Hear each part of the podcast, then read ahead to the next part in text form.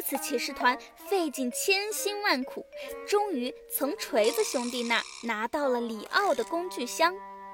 正当大家准备离开豆丁王国时，一个巨大的生物叼走了工具箱。锤子兄弟拿给了奇尼一幅画报，奇尼看着画报说道：“看来刚才叼走工具箱的就是豆豆龙了。他常年栖息在豆丁王国的西西山的山顶上，不知道他要用工具箱做什么。我们去一探究竟吧。”随后，次次骑士团来到了西西山的山顶，并发现了豆豆龙的巢穴。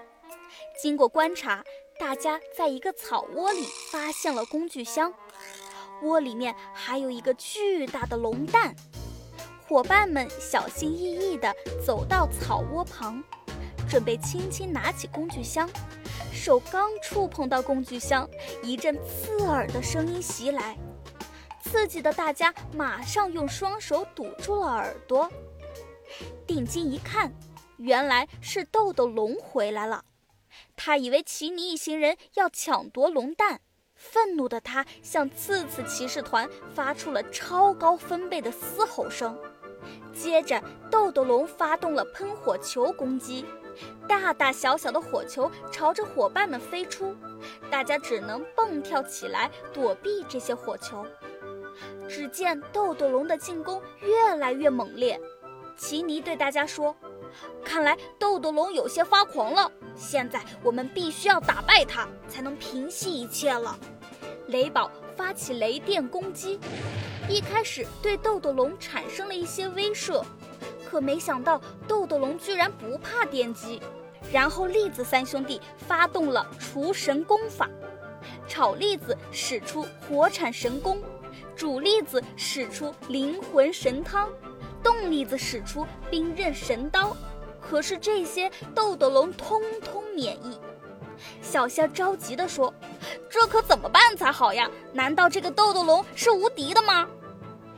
这时，奇尼突然想到了锤子兄弟给自己的画报，赶紧打开仔细地看了一下，对大伙说：“伙伴们，我发现豆豆龙的头顶。”有一块红色隆起的地方，在画报这里被红色的圈圈圈了起来，并且旁边用豆丁语言对它进行了解释。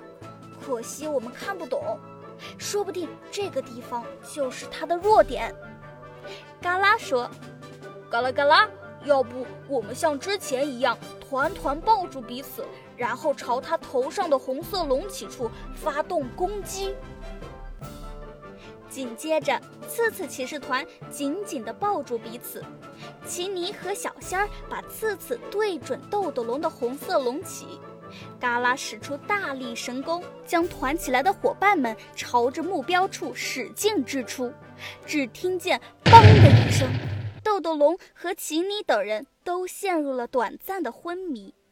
嘎啦给大家做了神奇特饮，喝了特饮之后，众人也慢慢的。恢复了精神，奇尼在豆豆龙面前指着工具箱，想表达来意。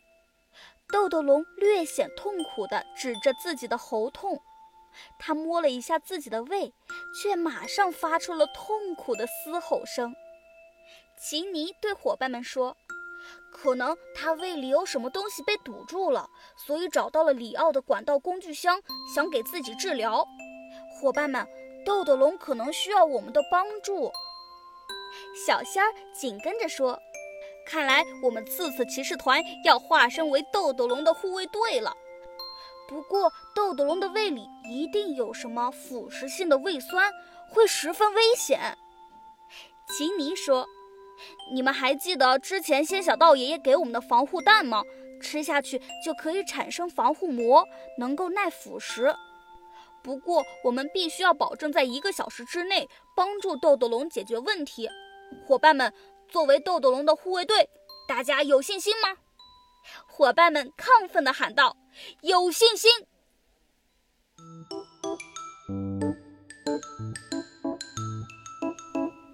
奇尼一行人能否帮助豆豆龙解决问题？大家又能否顺利地完成无线信号箱的管道疏通任务？